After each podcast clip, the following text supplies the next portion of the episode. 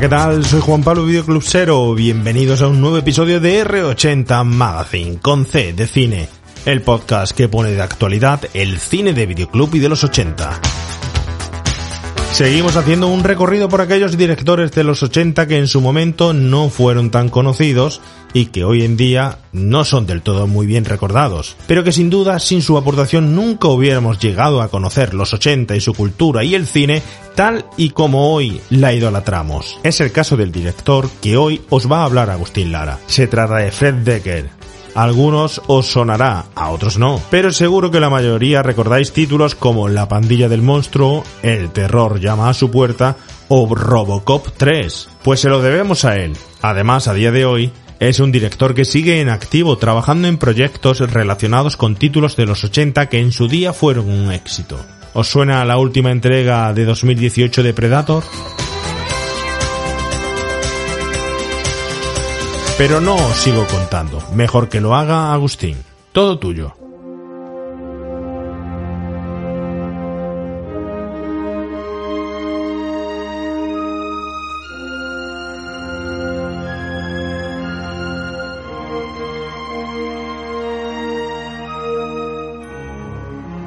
Sean bienvenidos, remakers. ¿Qué tal? Soy Agustín Lara y volvemos otra vez con esta sección que, que estamos llevando a cabo con el ¿Qué fue de? Para esta ocasión, pues eh, hemos rescatado también a un director, también con, con esas películas así pequeñitas pero de culto, dentro de, casi siempre dentro del género del terror, que aunque, como os decía, ha trabajado muy poquito como director, pero siempre ha estado muy presente en esa década de los 80 y también los 90, e incluso en la actualidad.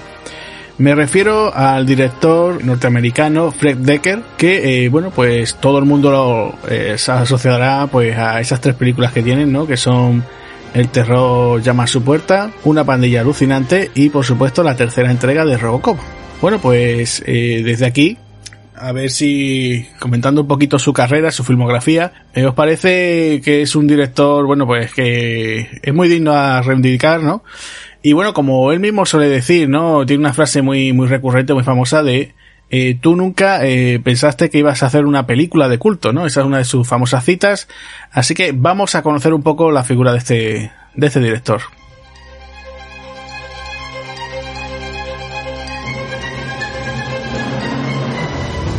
Fred Decker nace un 9 de abril en 1959 en San Francisco, California. Desde muy pequeño era un gran fan de los cómics, de las películas de monstruos de la Universal y un gran amante del cine en general. Con 12 años rueda una película con la cámara de 8 milímetros que tenía en su casa, como muchos otros directores de esa época. Por ejemplo, el propio Steven Spielberg. Su pasión por el séptimo arte eh, le hace eh, solicitar plaza en prestigiosas escuelas de cine como la USC o la UCLA en Los Ángeles. Pero la mala suerte cae sobre el propio Fred Decker, que es rechazado, pero eh, tiene, digamos, una, una segunda oportunidad cuando en la misma UCLA, que he mencionado anteriormente, le dan una plaza para estudiar literatura e inglés. Allí conocerá a otros guionistas que después despuntaron en Hollywood, como por ejemplo Chris Solomon o Shane Black, este último gran amigo de, del director protagonista de hoy, que ya comentaremos un poco más adelante eh, más cositas de esa, esa relación y esa amistad que dieron fructífero a una serie de proyectos cuanto menos interesantes. En 1976, Fred Decker realiza un corto llamado Blind Run, corredor, corredor ciego, que trata sobre un tipo que es perseguido por la montaña por dos sicarios que quieren acabar con él. Esto le sirve como toma de contacto para el mundo del cine. Curiosamente, este corto, Blind Run, funciona relativamente bien porque dos años después, en 1978, se rueda una segunda parte, una continuación, aunque en ella solamente eh, participa Fred Decker como guionista, aportando simplemente una serie de ideas de cómo él quería continuar la historia nos tenemos que ir al año 1985 cuando una de esas historias que él tenía relacionadas con el tema de los fantasmas llega a la gran pantalla. Se trata de House, una casa alucinante. Nadie debería vivir en esta casa. La vieja que vivía aquí estaba loca. Seguro que alguien se hartó de ella y la mató. Era mi tía. Un corazón de oro. La historia trata de un hombre, en este caso era William Catt, el famoso protagonista de la serie de televisión El Gran Héroe Americano, al cual también habíamos visto en un clásico de terror de Stephen King como Carrie, dirigida por Brian De Palma. Llegaba este hombre, como os decía, a una casa nueva y descubría que estaba plagada de fantasmas. El director Steve Miner realizó una combinación entre terror y humor que a día de hoy sigue funcionando muy bien y que eh, por suerte por desgracia tuvimos una serie de secuelas inspiradas en este material, esta historia que eh, surgió de la mente de nuestro protagonista. Desde mi opinión personal, pues puedo decir que, que, es una cinta muy divertida que a día de hoy pues sigue funcionando muy bien. Se agradece sobre todo mucho los efectos especiales artesanales y ese tono entre humor y terror, la verdad es que se agradece mucho. Nos vamos al año 1986 y nos encontramos con el debut en la dirección de Fred Decker, que en esta ocasión es El terror llama a su puerta. Y es la noche del baile de los estudiantes. Para Chris, Cindy y JC, puede ser la mejor noche de su vida. Una, una combinación entre género de terror con zombies y también incluso por sorpresa, eh, teníamos algo de, de, Aliens.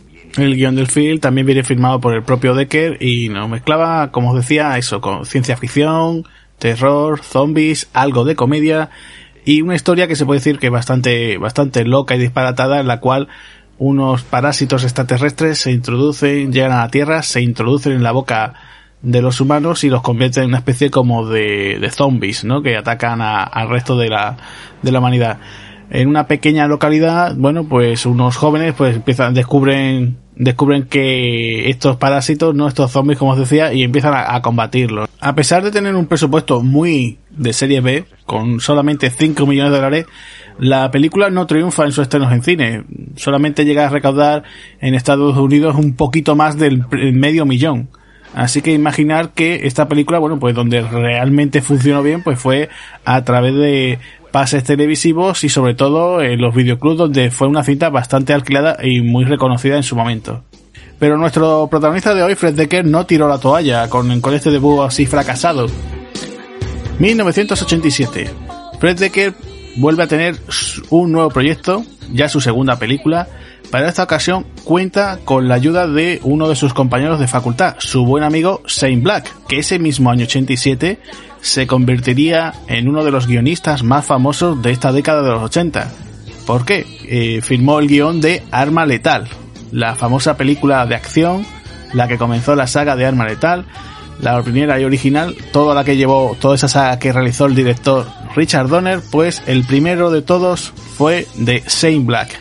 Y el bueno de Shane Black tenía aquí un proyecto con, con Fred Decker también muy muy deudor también de, de esas películas eh, que como decíamos antes no eh, Decker era muy fan de ese cine de terror de monstruos de Drácula de Frankenstein la momia el hombre lobo no él tenía esos, esos recuerdos y él quería una película donde pudiera juntar a todos estos monstruos y además eh, convertirlo todo en, en, una aventura, ¿no? O sea, aparte de ser una película de terror, que fuese también una película eh, muy en plan a la línea, por ejemplo, de otra película que se había estrenado en el año 1986 y que además precisamente había dirigido Richard Donner. Estamos hablando de los Goonies, quería mezclar esos monstruos con un grupo de chicos también en esa línea. El resultado, una pandilla alucinante, Monster Squad.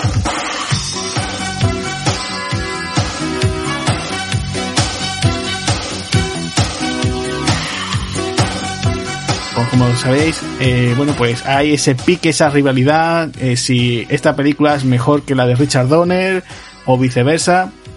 Según en qué época, pues, eh, según los fans, unos dirán una cosa, otros dirán otras. Yo me quedo con la cinta de Richard Donner, disculpad a aquellos que, que la de Decker, pero bueno, aún así es una cinta muy, muy, muy disfrutable y recomendable.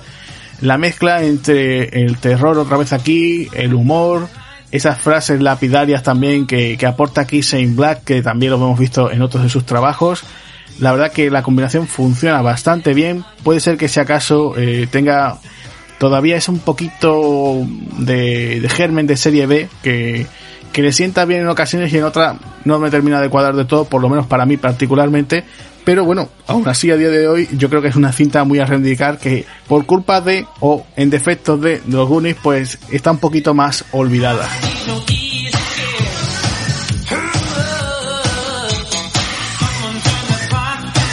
Y aprovechando la ocasión de que estamos hablando de una pandilla alucinante, os recuerdo que Remake a los 80 tiene aquí un podcast que dedicó a esta película de Fred Decker que creo que, bueno, que para aquellos que os gustó la cinta en su día, quedó muy chulo por parte de Juan Pablo y el resto del equipo. Una pandilla alucinante le vuelve a suceder un poco como la anterior película de Fred Decker. Cuenta con un presupuesto un poco más elevado, 12 millones de dólares, pero eh, resulta que en Estados Unidos se queda solamente a las puertas de los 2 millones. Parece que como que el éxito se les resiste a este director.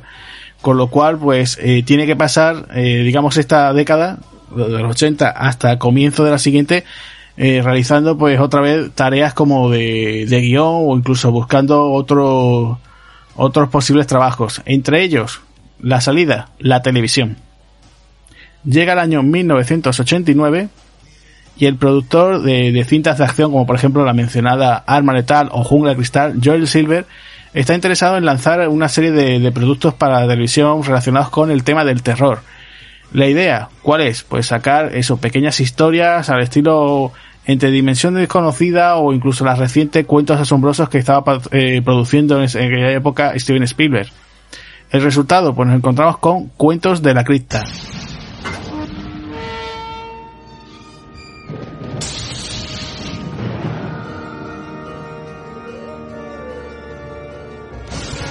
Una serie de televisión que eh, se estrenó en el año 1989 y que llegaría avanzado incluso los años 90.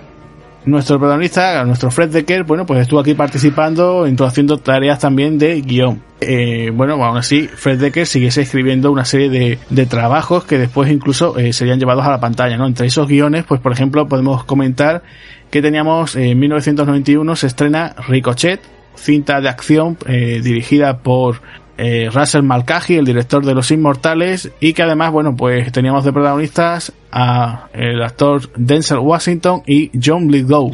Y otra cinta también ese mismo año, 1991, que se llamaba Agente Juvenil, una, una especie como de comedia de espías a mayor gloria de una estrella de televisiva como Richard Grieco, que por aquella época, no sé si os acordaréis de Jóvenes Policías, aquella serie juvenil de policías en la cual pues teníamos a Johnny Depp en sus primeras temporadas. Un par de años después, del 91, nos vamos hasta 1993, llega su tercera y última película. Y preguntaréis, ¿cuál es? ¿Se trata de una cinta de terror? ¿Se trata de una comedia? ¿De qué es? Pues se trata de nada más y nada menos que de la tercera entrega de Robocop. Caballeros, nuestro querido presidente anterior tuvo un sueño y lo llamó Delta City. Solo existe un pequeño problema. Se está convirtiendo en zona de guerra. Entre el caos y la corrupción. Hicimos un trato, recuerda. Robocop había funcionado muy bien, recordad, es un gran clásico de, de Paul Verhoeven eh, claro, hizo una gran taquilla, esa, esa acción tan descarnada que tenía, ese humor negro. La verdad es que funcionó muy bien y por supuesto los estudios no iban a decir que no a una secuela. La secuela eh, se realizó, pues, Paul Verhoeven dijo que no, estaba me parece que ocupado en aquel momento con Desafío Total y llegó el director del Imperio Contraataca, Irving Kessner. El guion venía nada menos que de la mano del famoso guionista de cómics Frank Miller, ¿Qué ocurrió? Que, eh, bueno, pues el guion de Miller, eh, el estudio no estaba muy de acuerdo porque era demasiado oscuro, demasiado violento y fue bastante eh, censurado e incluso reescrito. Aún así, Robocop 2 funcionó bastante bien como para que el estudio, en este caso Orion Pictures, dijera vamos a hacer una tercera. Para esta tercera ya se contó con un presupuesto más bajo y, por desgracia, Orion Pictures estaba ya pasando por sus horas bajas. Entre que teníamos una falta de presupuesto, entre que después eh, teníamos otra vez un segundo guion de Frank Miller que volvió a participar, o sea, pisó otra vez de nuevo la, piedra, eh, una serie de reescrituras también no acreditadas, con lo cual el estudio pedía un guion que fuese ya una película de acción, pero casi orientada para toda la familia. Hay que recordar que el personaje de Robocop gustaba mucho entre los niños, e incluso, bueno, pues se llegaron a hacer por aquella época dos series de animación e incluso otra serie con actores de carne y hueso que aquí, por ejemplo, en España, eh, los episodios se estrenaban como, simplemente con la desfachatez de ponerlo aquí, Robocop 4, Robocop 5, etc, etc, etc. Bueno, pues volviendo al caso de Robocop 3, hubo problemas, como decía, en la producción. Por ejemplo, el, el protagonista, el actor protagonista, Peter Weller, dijo que no, tuvo que ser reemplazado por otro actor. Aunque bueno, ya sabéis que con el casco tampoco se notaba mucho. Eh, la actriz, por ejemplo, protagonista, que, interpretaba a Lois, la agente y compañera de Robocop, pues eh, también quería salir de la producción y entonces, bueno, a primeras de cambio eh, quitan a su personaje de medio. Con lo cual, bueno, pues todo esto, entre los contratiempos de los efectos especiales y otro tipo de movidas que hubo aquí, la verdad es que la producción de Robocop 3 fue bastante desastrosa. Con lo cual, bueno, pues se quedó un poquito en el cajón del olvido esta película, porque tenía que haberse estrenado en un principio en 1992 y no fue hasta el verano de 1993 cuando se estrena. La película, pues como os digo, eh, a, pesar de los pesares y con mucho con mucho pesar de nuestro corazón y de los fans que somos de aquí de Robocop, fue un auténtico fracaso y se cargó, pues como os decía, el personaje, por lo menos en cine. Ya después tuvo una segunda vida, como os decía, en televisión, pues con esas series de animación y con esa otra serie que hubo de actores de carne y hueso. Y bueno, pues aún así tenemos que, dentro de la cultura popular, tenemos al famoso personaje, ¿no? el, el, policía cibernético de Detroit, lo tenemos ahí en el recuerdo, a pesar que incluso hace unos años nos hicieron un remake eh, a través del director Fernando Mirelles, que la verdad es que era un poquito olvidable, ¿no? Con todo esto, bueno, pues la carrera como director de Fred Decker se quedó estancada y aún así él regresa a lo que es el mundo de la televisión. En el año 2000 lo llaman para Star Trek Enterprise.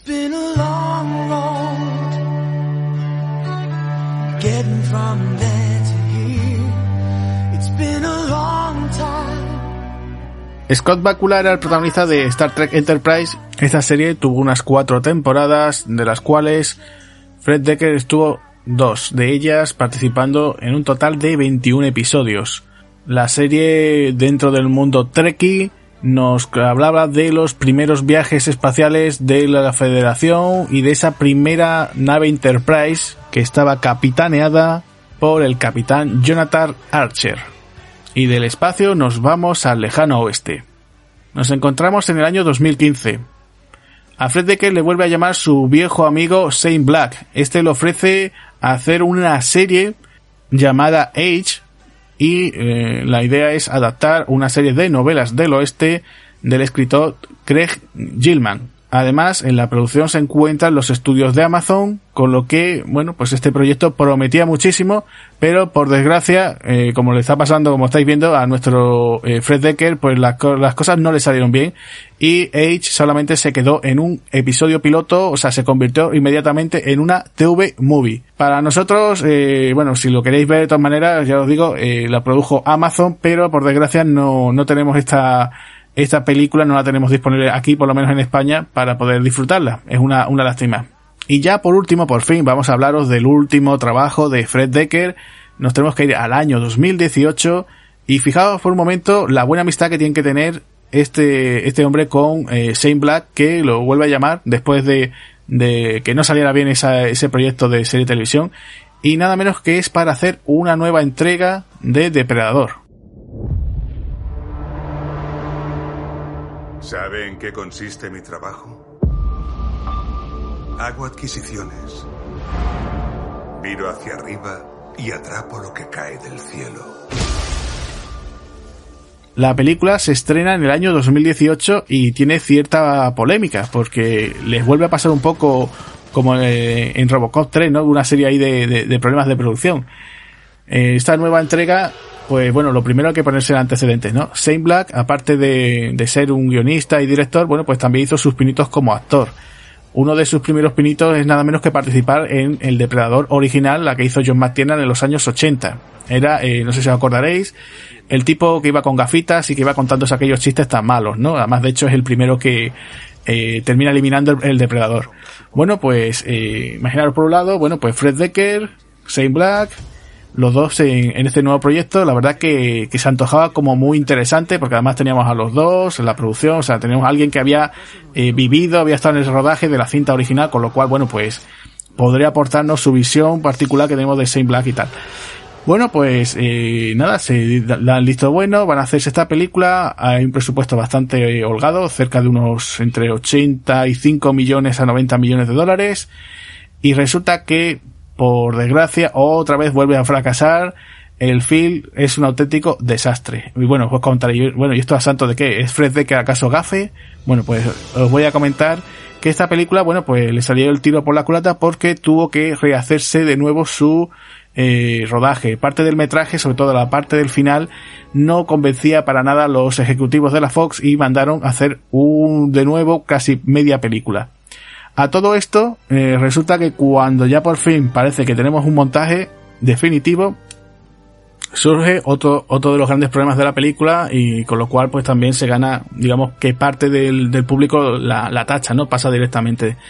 Eh, resulta que dentro de, del casting hay un actor que por lo visto ha sido acusado pues de de tema de acoso sexual, incluso propasarse con, con compañeras y con otras mujeres, con lo cual eh, esto llega a los oídos de, de la actriz principal del, del reparto, Olivia Munn, y dice que rechaza por completo promocionar la película hasta que no quiten de, por completo del montaje a este personaje.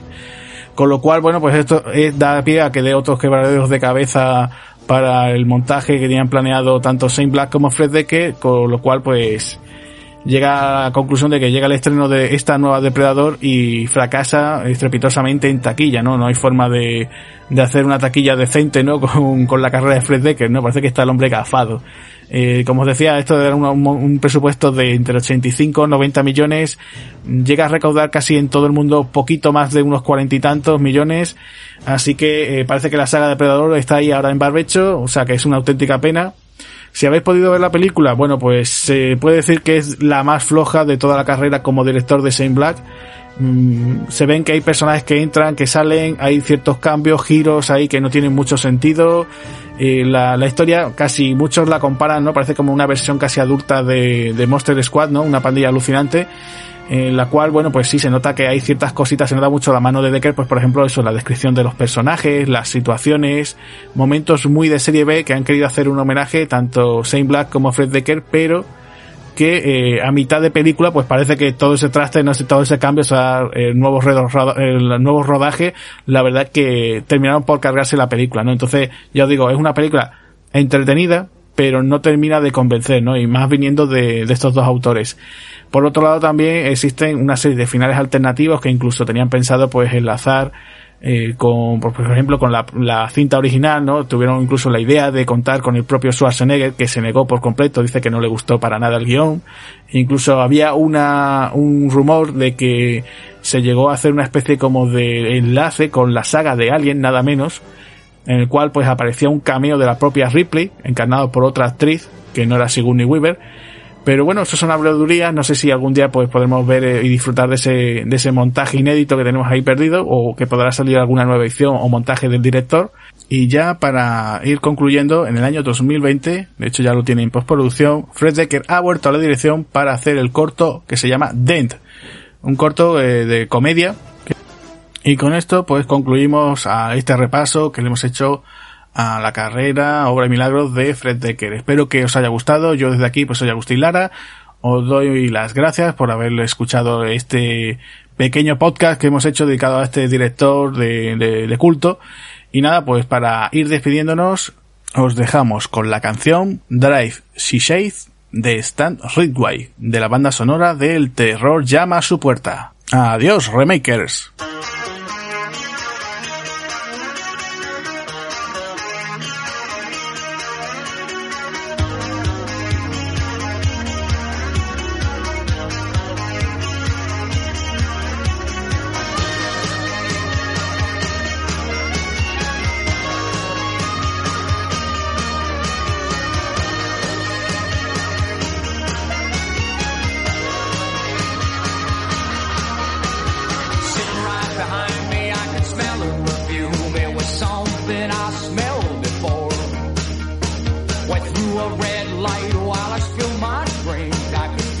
something sticky on the floor.